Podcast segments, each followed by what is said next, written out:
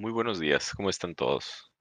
El día de hoy les voy a platicar de la rampante hipocresía de López Obrador y les voy a decir de dónde viene el dinero que le entregó David León a Pío López Obrador. Eso ya está en el internet, esto ya lo he platicado, pero se los quiero platicar de viva voz para que ustedes tengan una idea de cómo se manejan estas cosas, porque esto me tocó a mí. A mí no me van a contar cómo cómo se hacen y que la gente le da dinero y que son aportaciones. No, estos son, estos dineros son productos de corrupción, estos dineros son productos de, del chantaje, de la manipulación. Fíjense bien, ¿eh? nos vamos a ir para atrás 16 años. En 2004 yo estaba trabajando este, para una empresa transnacional. Siempre he trabajado para empresas grandes, ¿no? Y estaba trabajando yo en la Ciudad de México, concretamente en la delegación de Tlalpan pues ya saben, en 2004 quién estaba de, presidente, estaba Vicente Fox, López Obrador estaba de jefe de gobierno y pues todos los días salían a pelearse, todos los días se les subían el tono, todavía les, este, había un, nuevo tiro entre, el presidente de la República y el presidente de la ciudad más grande de México. Pero en marzo del 2004, pues les tronó una granadita en la mano, ¿no? Les tronó el escándalo, el videoescándalo de, de René Bejarano, donde pues presentó que Bejarano estaba recibiendo fajos de dinero con ligas y empacándolos para llevárselos a pues, quién sabe dónde. Ese tipo de dineros es el que fluye a la campaña de López Obrador y de eso ha vivido López Obrador toda su vida. Entonces René Bejarano, si no se acuerdan quién es, es el profe, el profesor, es de, los fundadores de la izquierda democrática nacional, ¿no? Y es esposo de Dolores Padierna. Pero no fue solamente él, fue Gustavo Ponces, que era el secretario de Finanzas de López Obrador, Carlos Imás, que era el delegado de Tlalpan y esposo de Claudia Sheinbaum, la actual, este, eh, iba a decir regente, ¿no? La actual jefa de gobierno del Distrito Federal. Y en ese entonces, pues era la secretaria de Ecología y del Medio Ambiente, ¿no? Entonces, esposo y esposa trabajando para López Obrador, ¿no? Entonces, López Obrador, Sheinbaum y más, Bejarano, Ponce, Padierna, todos ellos trabajaban juntos y son parte de la misma claque, ¿no? Entonces, cuando se supo lo de más y más, tuvo que renunciar como, como este, eh, al cargo que tenía, a la delegación que tenía, y pues era donde yo trabajaba, y entró un interino. Pues estábamos nosotros por adquirir una empresa estábamos este, muy interesados en adquirir esta empresa y justo cuando estábamos a punto de hacer la adquisición para la empresa transnacional alemana para la cual yo trabajaba, eh, recibió una, una, inspección de medio ambiente. ¿no? Se recibió, estábamos a punto de hacer el negocio y pues los dueños, que eran dueños de ese entonces, no tenían los papeles en regla no habían presentado ningún documento, ningún pago ningún derecho de uso de piso, ni nada.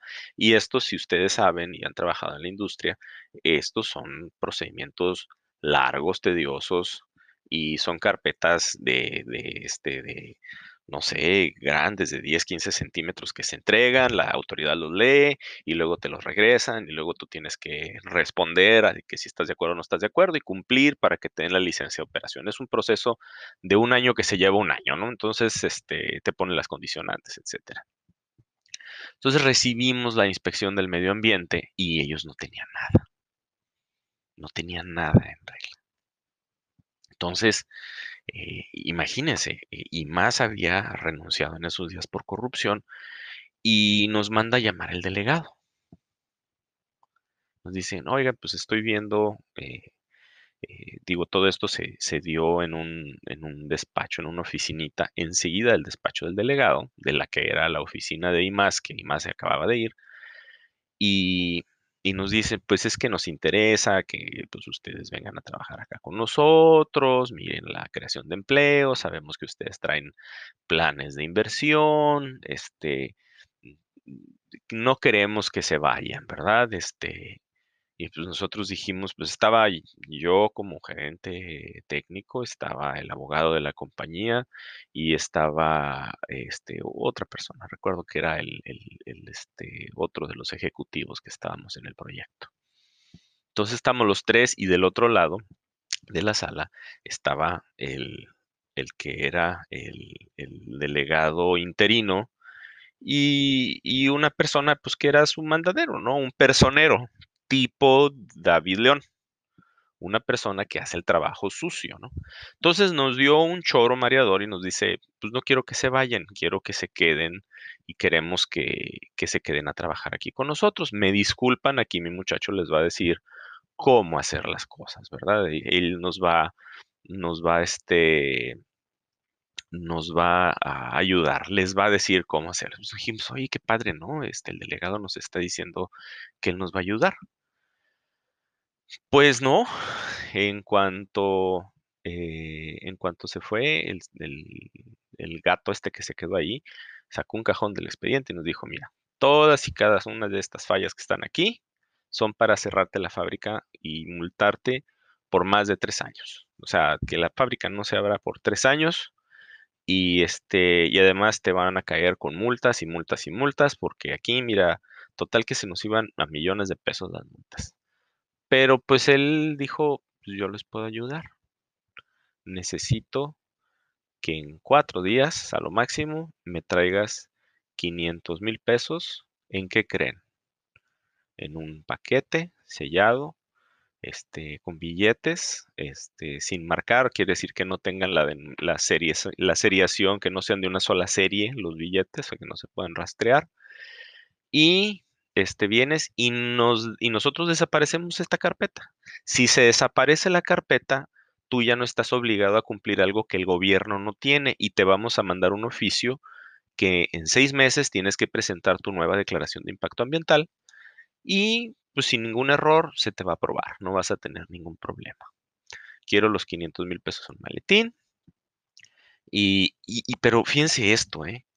Acababa de tronarle la bomba y más, le acababa de tronar la bomba a Bejarano. Estaba el gobierno de López Obrador en crisis. Todos los días salía a decir que él no sabía nada y que eran de sus enemigos, es un complot. Y estos cabrones pidiéndonos dinero.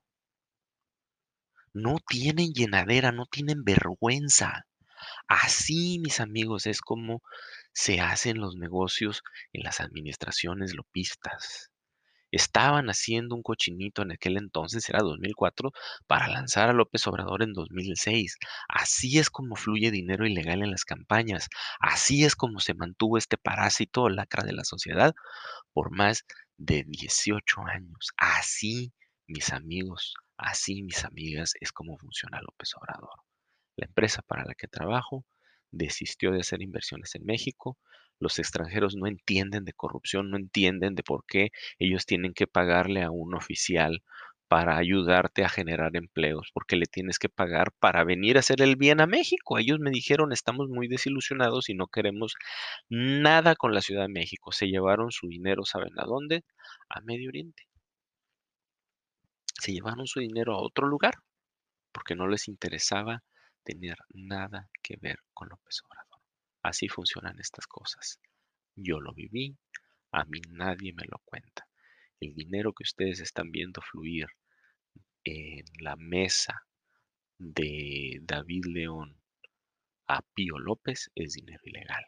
Es dinero producto de sobornos, es dinero producto de corrupción. Tengan todos ustedes un muy buen día.